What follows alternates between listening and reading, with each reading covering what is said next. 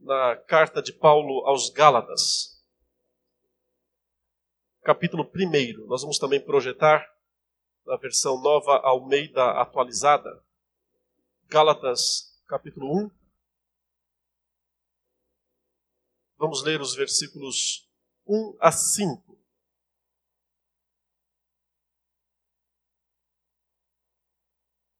Se puder colocar a versão Nova Almeida, a NA. Gálatas 1, de 1 a 5. Embora nessa primeira parte as duas versões são muito semelhantes, assim diz a palavra de Deus. Paulo, apóstolo, não da parte de pessoas, nem por meio de homem algum, mas por Jesus Cristo e por Deus Pai, que o ressuscitou dos mortos, e todos os irmãos que estão comigo às igrejas da Galácia. Que a graça e a paz estejam com vocês, da parte de Deus, nosso Pai, e do Senhor Jesus Cristo, o qual entregou a si mesmo pelos nossos pecados, para nos livrar deste mundo perverso, segundo a vontade de nosso Deus e Pai a quem seja a glória para todos sempre. Amém. Vamos orar mais uma vez. Nós te pedimos agora, ó Pai amado, que o teu Espírito Santo nos instrua. Tendo recebido os nossos louvores, a gratidão do nosso coração, te suplicamos agora pela tua instrução fale ao nosso coração nesta manhã. Edifique o teu povo e assim, pela tua palavra, o santifique e o sustente. É a nossa oração em nome de Jesus. Amém. Semana passada nós começamos a expor essa carta aos Gálatas e falamos muito introdutoriamente sobre os conflitos, uh, o problema que estava por trás, não é? Dessa escrita desta carta, que entre todas as cartas do apóstolo Paulo, provavelmente seja a mais emotiva das suas cartas, onde nós mais vemos, uh, podemos dizer assim, o apóstolo Paulo com os nervos à flor da pele. Isso é uma força de expressão, evidentemente. Mas nós percebemos que o apóstolo Paulo, de fato, está, estava muito preocupado com os seus leitores, que eram, na verdade, seus filhos na fé. Os seus primeiros filhos na fé. Isso é um ponto interessante, porque ah, os pregadores do Evangelho, os missionários, os evangelistas, eles sempre se lembram dos, dos primeiros frutos, aquelas primeiras pessoas que vieram à fé, que vieram a Cristo, por intermédio da pregação deles. Cria-se um carinho especial, é, não é que os outros sejam menos importantes, mas os primeiros convertidos acabam sendo lembrados por toda a vida como os, as primícias de todo um trabalho.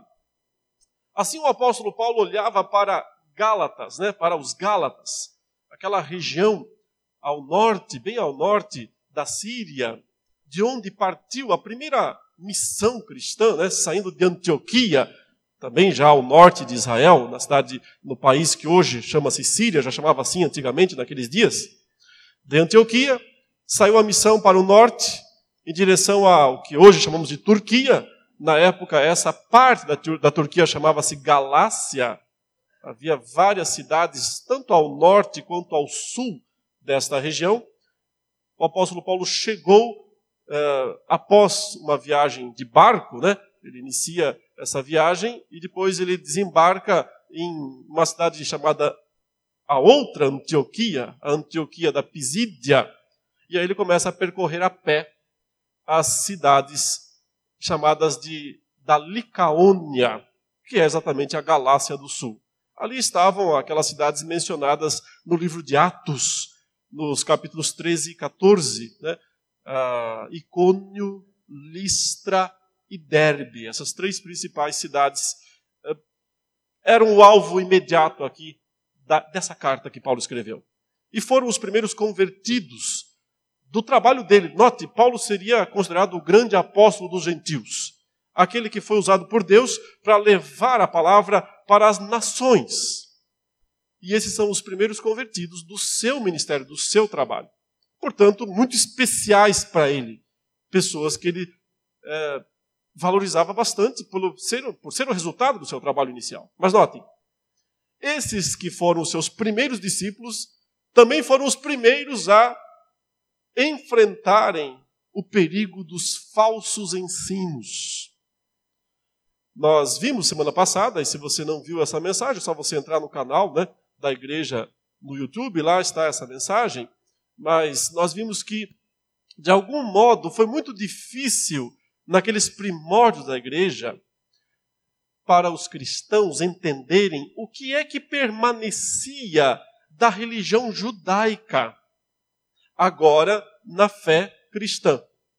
Era um período de transição. Mais e mais estrangeiros estavam se convertendo à fé cristã e menos judeus, embora sempre permanecessem judeus também. Mas os judeus ainda detinham, né, de certa forma, a administração da igreja, porque a maior parte dos apóstolos originários todos eram judeus. Os primeiros convertidos eram judeus.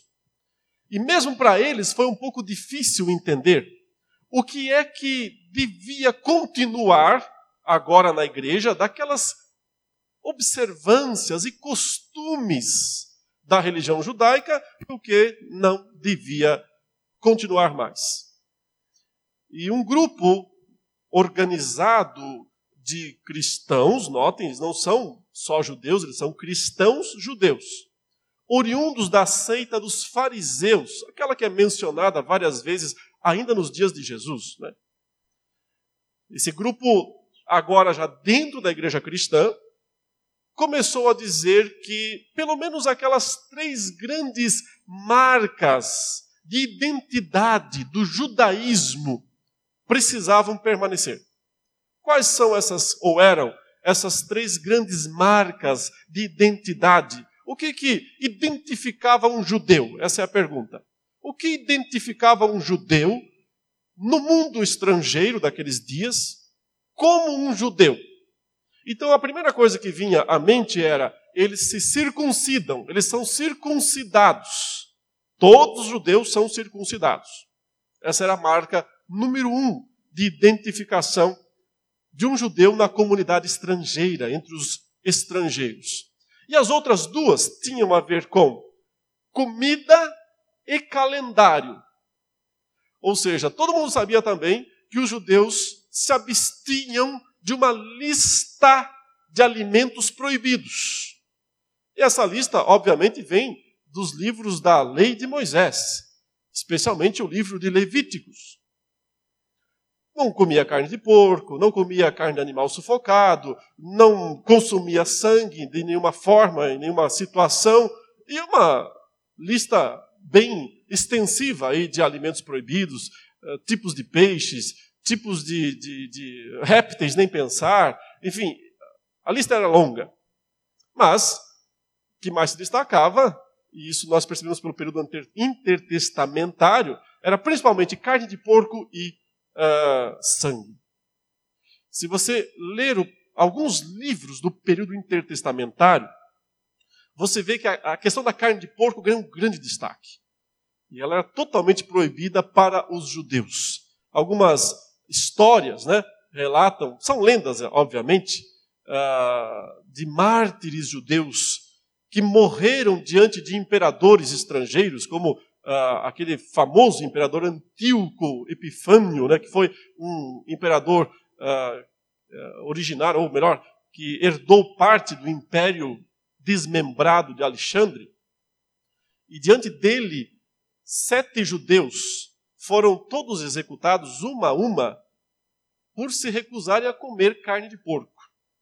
Então, é uma lenda, não é uma história verídica, até onde se sabe, mas que se propagava entre os judeus para reforçar a necessidade, o heroísmo né, de recusar essas comidas. Então, isso marcava os judeus naquele período. Não comer as comidas que o mundo comia. E, finalmente, a terceira grande marca de identificação de um judeu no mundo gentil, no mundo estrangeiro, era guardar um calendário sagrado, com datas santas, sendo a principal delas o sétimo dia, o sábado para eles, que começava na sexta-feira, na verdade, às seis da tarde, e ia até no sábado às seis da tarde. Nesse dia, os judeus não faziam atividades nem, de nenhuma natureza, né? exceto aquelas essencialmente ou exigidas pela própria lei. Mas além do sétimo dia, também eles tinham várias uh, outras datas importantes, como a lua nova. O judaísmo não seguia o calendário solar, como nós temos o calendário solar com 365 dias, né? E um ano, de tempos em tempos, tem que arredondar isso, por isso que tem esse ano, inclusive, o ano bissexto. Eles seguem o calendário até hoje lunar. Uh, uh, o calendário lunar é marcado, o seu início, o mês, começa com a lua nova. Então, o primeiro dia do mês é lua nova. Nesse sentido, essa data, para os judeus, era uma data de celebração, de festividade, de orações. Guardava-se essa data. E também as festas anuais do judaísmo. As três maiores, que eram sempre relembradas, entre elas a Páscoa. Mas também havia a festa de Pentecostes, que inclusive é mencionada no livro de Atos. Ou seja, as três grandes marcas de identidade de um judeu no mundo gentil eram circuncisão, dieta e calendário. Então, quando os gentios começam a se tornar maioria dentro da igreja judaica, né, cristã judaica, obviamente os judeus, ou parte deles, continuou eh, essa parte insistindo na observância destas marcas. E o apóstolo Paulo veio dizer que não, essas coisas faziam parte da velha aliança, foram importantes nesse sentido, mas elas tinham uma função primordial, que era apontar para Cristo. Por isso, lá na carta aos Colossenses, Paulo chama essas três coisas: circuncisão, capítulo 2, quando ele menciona no verso 13 e 14 a circuncisão. E depois, quando ele menciona nos, nos versículos 16 e 17 a dieta e o calendário, quando ele fala sobre comida, bebida, dia de festa, lua nova ou sábados. Deus menciona explicitamente essas três coisas. Ele diz que elas eram apenas sombra das coisas que haviam de vir. Ou seja, elas eram uma pregação a respeito de Cristo. Uma pregação instrumental, mas a respeito do Cristo que viria. Quando Jesus veio, nasceu, viveu, morreu, ressuscitou, subiu aos céus, pegou o livro, assumiu o trono, o governo dos céus e da terra. Essas coisas não têm mais nenhum valor e, se forem observadas, se tornam empecilhos. Esse é o argumento de Paulo. Se tornam empecilhos para a compreensão da graça de Deus, para a compreensão da salvação pela fé. Porque elas normalmente passam a alimentar o legalismo, que é, na verdade, um legalismo seletivo. Por que eu uso essa expressão legalismo seletivo? Porque um legalismo estrito seria guardar toda a lei. Mas ninguém consegue. Impossível guardar toda a lei.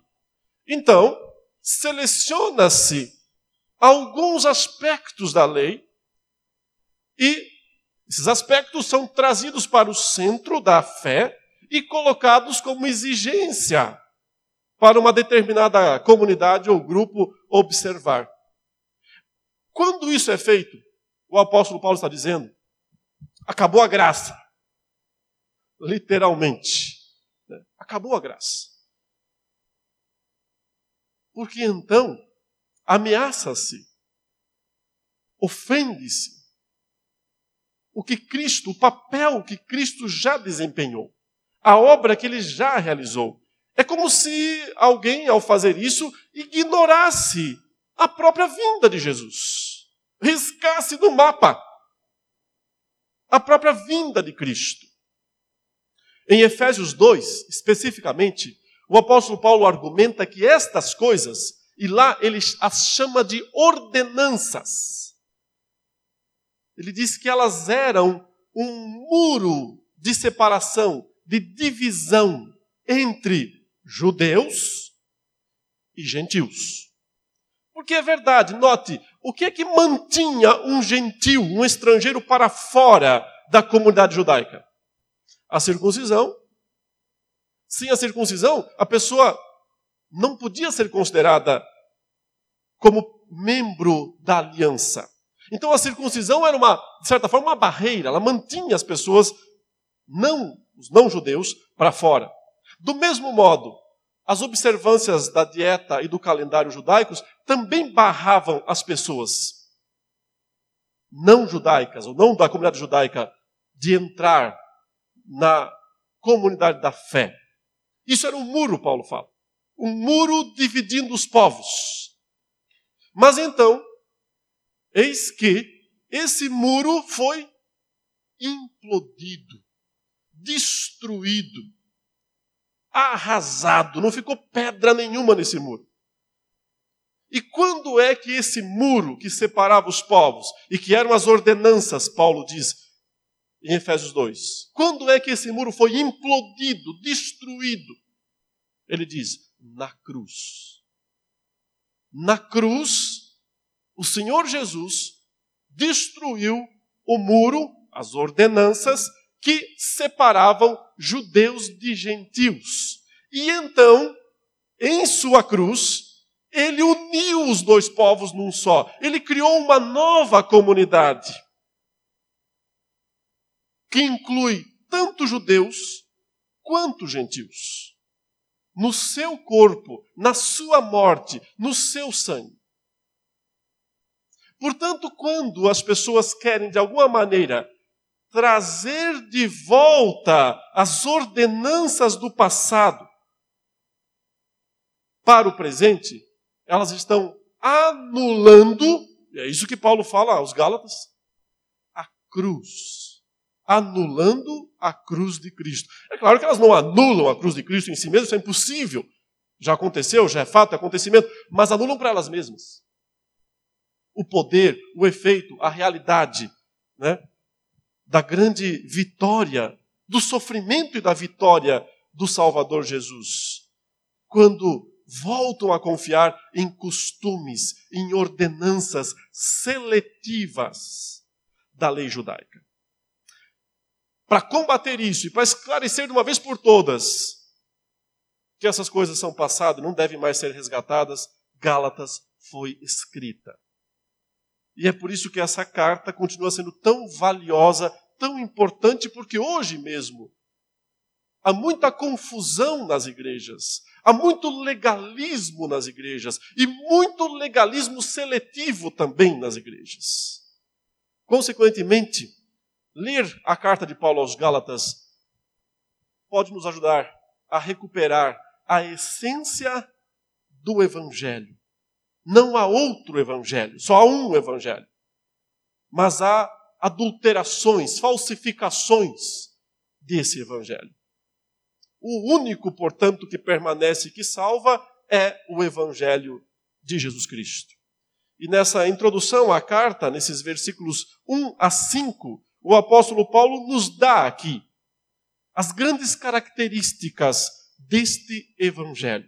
Ele começa nos dizendo tudo o que nós precisamos saber a respeito do Evangelho. Depois, ele vai destrinchar essas coisas, ele vai mostrar com detalhes. Mas aqui já há um resumo. As grandes afirmações já estão presentes aqui nesses versículos 1 a 5. Nessa saudação que ele faz à igreja. É uma saudação altamente teológica, com expressões que já nos esclarecem de uma vez por todas o conteúdo, o núcleo, o centro do Evangelho. O que realmente nós devemos saber a respeito do Evangelho de Cristo. Eu resumo aqui em seis afirmações. Eu gostaria que os irmãos acompanhassem rapidamente essas seis afirmações que podemos extrair destes cinco primeiros versículos a respeito do Evangelho. A primeira grande afirmação a respeito do Evangelho, e ela ecoa por toda a carta de Paulo, tem a ver com essa primeira frase que ele diz aqui: Paulo, apóstolo, não da parte de pessoas, nem por meio de homem algum, mas por Jesus Cristo e por Deus o Pai. O que ele está dizendo é o seguinte: que não só ele não foi um apóstolo comissionado por outros apóstolos, mas ele foi comissionado diretamente por Jesus. É só lembrar o encontro de Paulo na estrada de Damasco. Ali o Senhor apareceu pessoalmente para ele e o comissionou, o chamou para essa missão. A dedução, e é isso que Paulo vai argumentar no restante da carta, é que o evangelho que ele está pregando também não veio por algum homem. Não foi instrução recebida de alguma pessoa, mas uma instrução direta de Cristo para Paulo. Ou seja, Paulo está argumentando, esse é seu grande argumento na carta aos Gálatas, que o evangelho que ele prega foi revelado a ele pessoalmente, diretamente por Deus, na pessoa de Cristo, na pessoa de Jesus Cristo. E por que ele está falando isso? Porque uma das acusações que Paulo sofria naqueles dias era de ser um apóstolo de segunda mão. E ela até fazia sentido, ele não a nega totalmente. Porque, obviamente, você sabe, Paulo não estava no grupo dos doze apóstolos originais. Paulo nem sequer conheceu Jesus pessoalmente antes da morte e da ressurreição de Cristo. Porque Cristo apareceu para ele já depois de ressuscitado, na estrada de Damasco, quando ele era um perseguidor da igreja e estava disposto a ir até Damasco para aprisionar cristãos daquela cidade. Então, o que falavam de Paulo naqueles dias era: como é que esse homem pode ter a audácia, a ousadia de falar essas coisas que ele está falando, tão diferentes, tão esquisitas, né? Eles diziam, se ele sequer conheceu Jesus pessoalmente. Se ele nunca fez parte do grupo apostólico original. E a suspeita que provavelmente essas pessoas alimentavam contra Paulo era: Paulo é um discípulo de um discípulo de Jesus. Porque há um homem que teve uma importância muito grande na vida de Paulo. Quem é esse homem? Chamava-se Barnabé. Que era notável lá, estava entre os apóstolos, mas não fazia parte também dos doze. E foi Barnabé, basicamente, o primeiro homem, o responsável inicial, humanamente falando, por trazer Paulo para o meio. É Barnabé, Lucas nos diz em Atos, que pega Paulo e o leva, depois que ele teve essa experiência de conversão, né? E o leva até Jerusalém e o apresenta a Pedro e aos demais apóstolos. Então Barnabé foi a ponte entre os apóstolos originais e Paulo. Isso talvez tenha criado a suspeita de que o mentor de Paulo, o instrutor de Paulo, a pessoa que comissionou, deu o apostolado a Paulo e, portanto, o evangelho a ele, era Barnabé. E é por isso que Paulo enfatiza isso nesse início, quando ele fala: Eu sou Paulo, apóstolo, não da parte de pessoas, ou seja, de, de homens em geral, e nem por meio de um homem. As traduções, todas elas aqui, elas meio que generalizam quando elas dizem nem por meio de homem algum, mas literalmente ele usa a, a, a expressão um na língua, na língua grega. Ele diz: nem por meio de um homem, quem quer que seja. Nem pelos homens e nem por um só.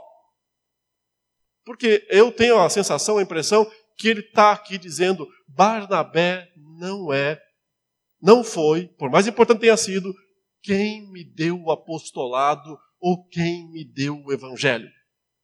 Quem revelou o Evangelho para mim foi o próprio Deus, através de Jesus Cristo. Aqui nós temos a primeira grande característica do Evangelho. Ah, ele não vem de homens, não é uma construção humana, não é uma construção que a mente humana criou. O Evangelho, essa mensagem da salvação, que nos fala do amor de Deus, o Pai, pelos pecadores, que nos fala do sacrifício de Cristo, do pagamento dos pecados. Isso não é uma invenção de algum grupo ou de uma pessoa.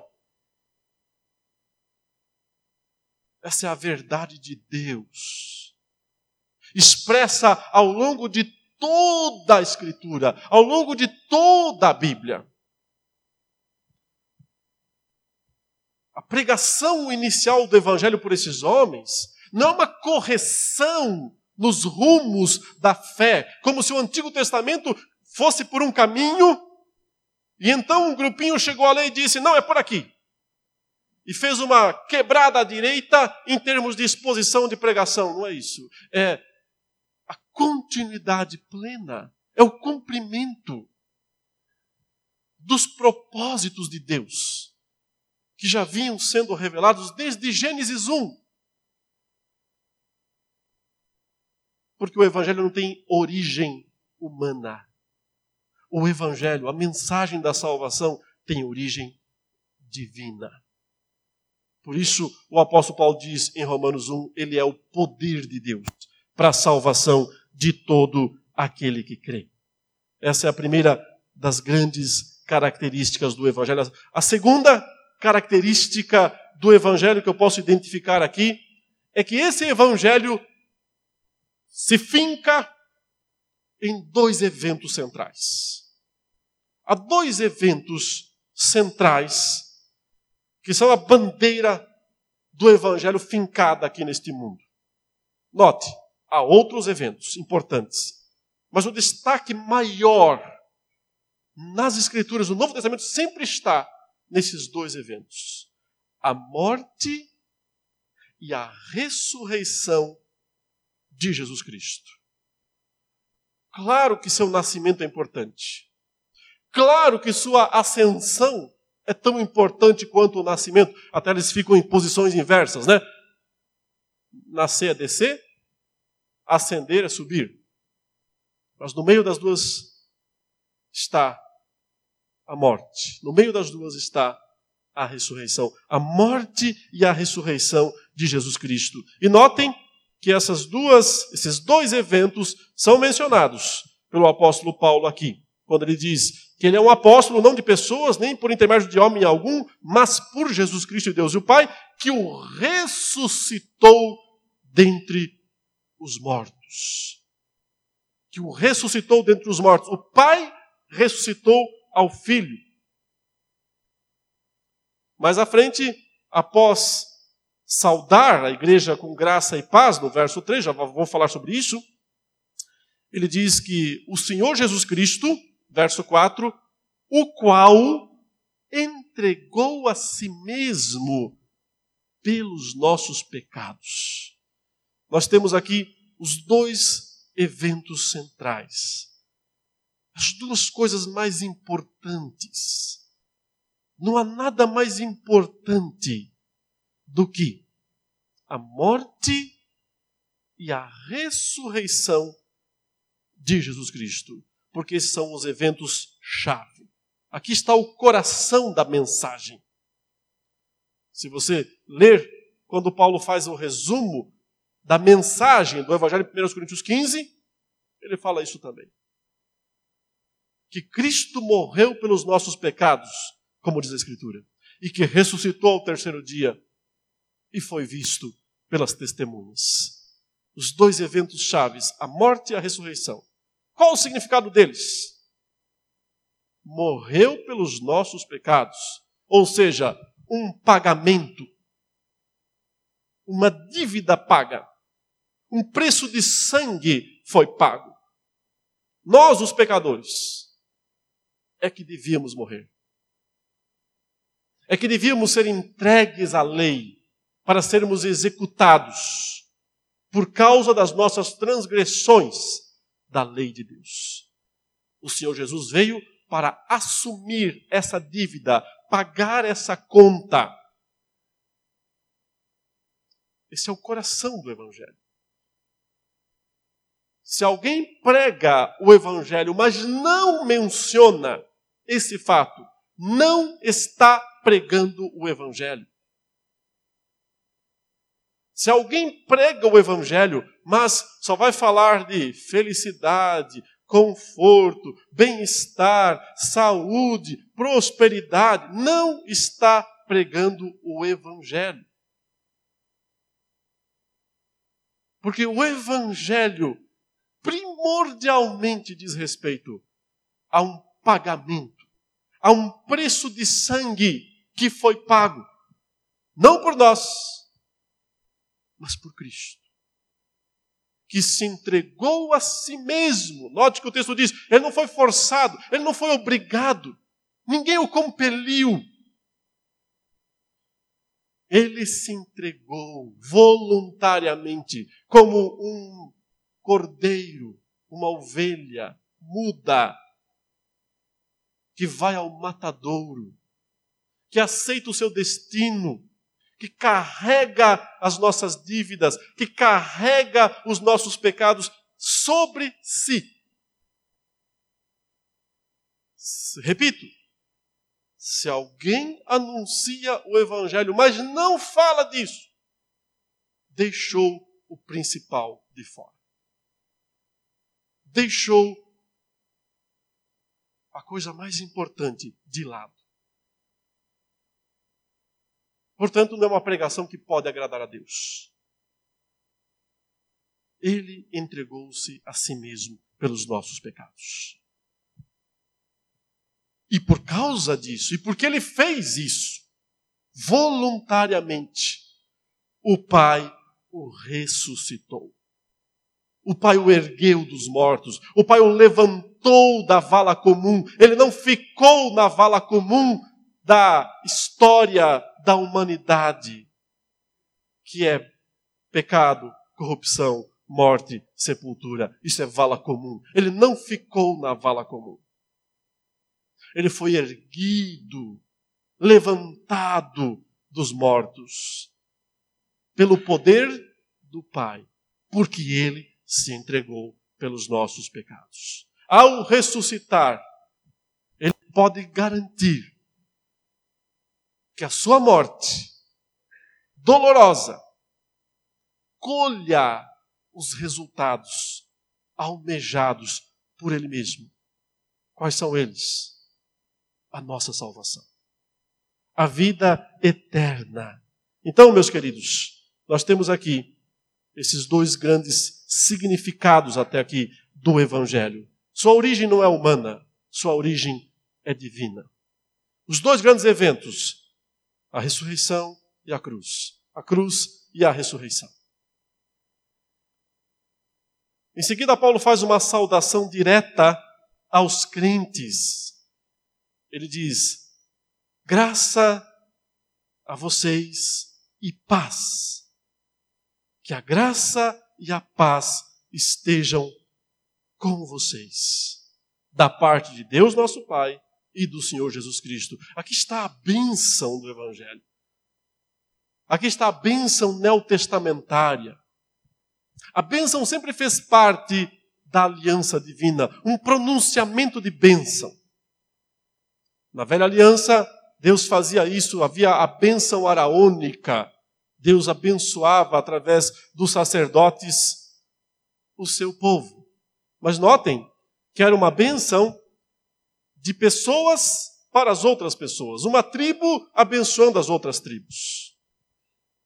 Essa divisão não existe mais na nova aliança. Agora todos são sacerdotes. E a bênção vem lá de cima para todo o povo de Deus. Que a graça e a paz estejam com todos vocês as duas grandes palavras de toda a Escritura, os dois maiores termos teológicos de toda a Escritura estão aqui. Os dois principais termos teológicos. Paz é o termo do Antigo Testamento, shalom. O grande desejo de Deus para o seu povo, habitar em paz, que significa viver em paz com Deus. Relacionamento. Um relacionamento produtivo, frutífero com Deus.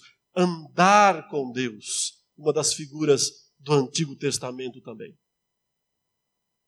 Graça é o grande termo teológico do Novo Testamento. Nos dizendo que só é possível ter essa paz pela graça. Mas aqui uma coisa deve ser observada, é interessante que o apóstolo Paulo ele adapta a palavra graça uh, na sua saudação.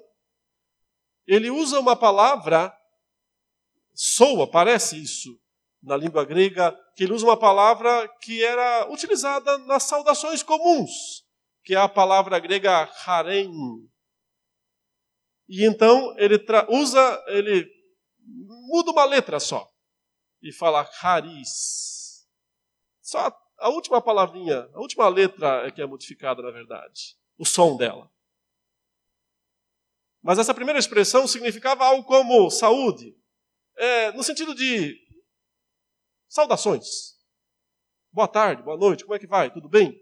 É uma saudação que os, as pessoas usavam naqueles dias em cartas. Quando escreviam cartas e mandavam para as outras pessoas do Império Romano, em grego, na língua grega, começavam com essa palavra harem. O apóstolo Paulo usa essa palavra, mas cristianiza, por assim dizer, esta palavra quando ele diz haris. Graça. Não é só desejo saúde para você, desejo bem-estar para você, é mais do que isso. É a graça de Deus, a única que pode produzir o verdadeiro bem-estar. Graça, ele diz literalmente, a vocês e paz. E assim nós temos os dois testamentos, teologicamente, o objetivo deles resumidos numa única saudação, numa única bênção. A bênção do Evangelho produz paz pela graça. É graça e paz a vocês. Isso é o que nós experimentamos. É o que Deus pronuncia para nós pelo Evangelho e é o que nós experimentamos nesse relacionamento com Deus. A palavra aqui, portanto, é relacionamento. A aliança sempre disse respeito a isso, a andar com Deus, a se relacionar com Deus. A bênção do Evangelho, portanto, é graça e paz. Agora observem, temos em seguida, em quarto lugar, o efeito imediato do Evangelho haverá um efeito final, mas o efeito imediato do Evangelho é mencionado em sequência, quando ele diz que Jesus Cristo se entregou a si mesmo pelos nossos pecados, para nos livrar deste mundo perverso. Nos livrar deste mundo perverso. Outra vez, a língua original nos ajuda a entender mais o sentido aqui. Livrar, literalmente, é arrancar. Como quem está sendo arrancado do solo. Estava ali, fincado, enraizado no solo. Então alguém chegou e arrancou, com raiz e tudo, seria essa a ideia. Nos desarraigar, tirar pela raiz, arrancar do chão esse é o efeito imediato do evangelho quando alguém ouve a pregação, crê nessa pregação, é dito então que ele é arrancado, desarraigado. De onde? A expressão é deste mundo perverso. E realmente há uma ênfase na língua original para o este. Mas não é um este local, localizado, é mais um este temporal. A palavra, inclusive, não é mundo, a palavra clássica para mundo na língua grega, mas é mais a palavra para século. É o termo aeon. Ele morreu e ressuscitou para nos arrancar desta era maligna. O termo aqui não é só perverso, de perversidade que as pessoas produzem, mas é malignidade. Aliás, é o termo principal aplicado por Jesus ao diabo, o maligno. Portanto, significa este mundo mau, esta era má, esse tempo mau, não de chuva ou coisa assim, mas de perversidade, malignidade, corrupção, depravação. É o comum. É o comum do mundo. É o comum da existência humana mas que aqui tem uma marca temporal, tem início e tem fim. Por isso a ideia é era, desta era má, desta era maligna. Cristo morreu para nos arrancar disso.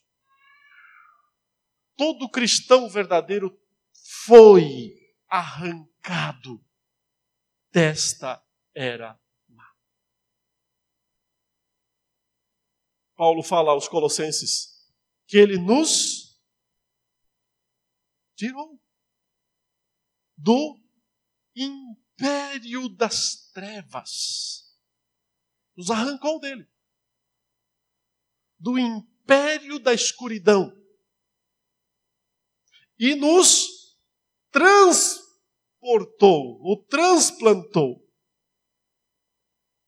para o reino do Filho do seu amor no qual temos a remissão pelo seu sangue. Portanto, é um transplante de local. Você estava plantado numa era. Como Paulo fala aos Efésios 2 também, né?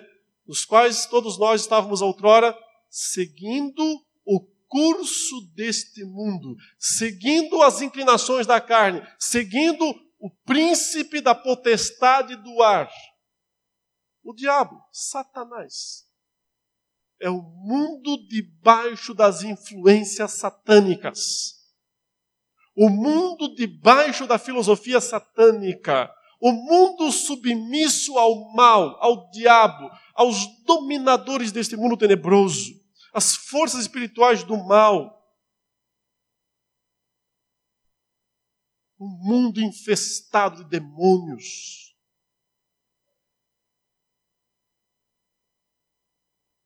todos estavam enraizados nele. Mas pela morte e pela ressurreição, porque note que a ressurreição de Cristo é subir do chão, é subir da terra. Ele se ergue acima dessas coisas, ele se coloca acima dessas coisas, tão alto que volta aos céus para governar céus e terra.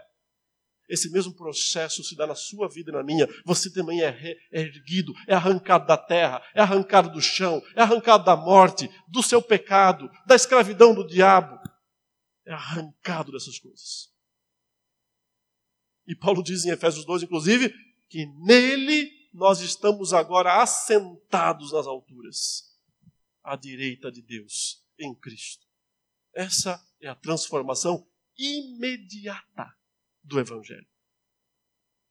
É o efeito imediato do Evangelho na vida dos que creem. Eles são arrancados desse mundo maligno, desta era maligna, e já passam a experimentar, ainda neste mundo, porque Jesus disse na oração que nós lemos na liturgia, que nós não seríamos tirados do mundo, mas guardados do mal. Quando somos desarraigados desse mundo maligno, não quer dizer que somos já transportados para o céu. Continuamos no mundo, mas não somos mais do mundo. Agora somos de Deus. Pertencemos a Ele. E pertencemos à era vindoura, o mundo vindouro que Ele já está construindo para nós. Agora nós temos ainda, em quinto lugar, a causa ou a razão de ser do Evangelho, e em sexto lugar, o objetivo último, final do Evangelho. Qual é a causa, a razão de ser? Paulo fala, por causa da vontade de Deus. Ou seja, tudo isso por quê? Porque Deus quis. Por causa da sua vontade soberana. Por causa dos seus desígnios. Porque ele planejou isso. Isso, o evangelho não é uma um malabarismo de Deus, como às vezes as pessoas pensam. Ah, Deus agiu de uma maneira no Antigo Testamento para tentar salvar as pessoas, não deu certo, falhou, fracassou, então ele criou uma nova maneira de salvar as pessoas, agora é pela graça, agora é pelo Evangelho. O Evangelho não é um malabarismo de Deus. O Evangelho é a vontade de Deus. A vontade eterna de Deus. Que desde o começo ele estabeleceu para que fosse assim. E a cumpriu em várias etapas ao longo da velha aliança até consumar tudo isso na nova aliança. Por que essa mensagem existe? Qual é a razão da existência desta mensagem? E a resposta é a vontade de Deus. Não é a vontade do homem. Não é o homem que se deu conta que precisava de um Salvador e buscou isso de Deus. É Deus quem quis nos dar uma salvação. E o fez por misericórdia, graça. Exclusivamente por isso. A razão de ser do Evangelho é a vontade de Deus. E qual é o fim? Qual é objetivo? Paulo diz: a glória. A quem seja a glória a esse Deus e Pai que planejou isso, foi por sua vontade que o Evangelho existe. Então ele existe também para que a glória desse Deus seja manifestada. Porque o ponto é: Deus não pode ficar mais glorioso do que ele já é. Nós não acrescentamos glória a Deus. Ele não pode aumentar nem diminuir. Ele já é perfeito em todos os seus atributos. Mas a sua glória deve ser manifestada, entendida, compreendida por todos e em todos os lugares. Inclusive nos infernos. Em todas as esferas. Ele diz: A quem seja a glória pelos séculos dos séculos. As traduções aqui encurtaram, né? Para todos sempre. Esse é o sentido, claro, para todos sempre. Mas vale notar que ele repete um termo aqui. Ele usou agora há pouco para explicar esse, esse mesmo termo, para explicar a situação atual deste mundo. Ele disse: Ele morreu para nos arrancar desta era maligna. Desta era maligna. Ele usou o singular daqui no grego, aeon. Esta era maligna. É uma só. Que tem início e fim. Agora ele usa esse mesmo termo duas vezes no plural. Quando ele diz: A quem seja a glória para as eras, não uma, mas as eras. Isso já seria imenso. E ele reforça das eras. Fica incomparável. Absurdamente grande. Temporalmente falando, absurdamente grande. Por isso, eternidade é uma palavra apropriada. Mas a comparação é interessante. Existe uma era maligna. É esta. É agora. Ela ainda é maligna, Porque os homens ainda estão debaixo da influência do Deus desse século. Contudo, há um povo que está sendo arrancado deste século, arrancado desta era maligna. Até que esta era maligna acabe. E então, diante não daquela que vai começar, mas daquelas que vão começar, e das quais nós só temos um pequenino vislumbre na Escritura, mínimo, impossível até de criar qualquer maquete dessa era vindoura, ou dessas eras vindouras. Diante da grandeza, da imensidão dessas eras vindouras, essa atual fica insignificante. Insignificante. Ele morreu para nos arrancar desta era insignificante, maligna, perversa, corrupta. Não vale a pena ficar nela. Não vale a pena se contentar com ela.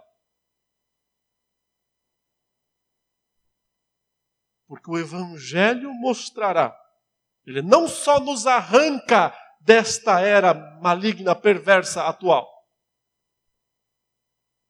mas ele revelará. Em nós, inclusive, Paulo fala em outros lugares, a glória de Deus pelas eras das eras.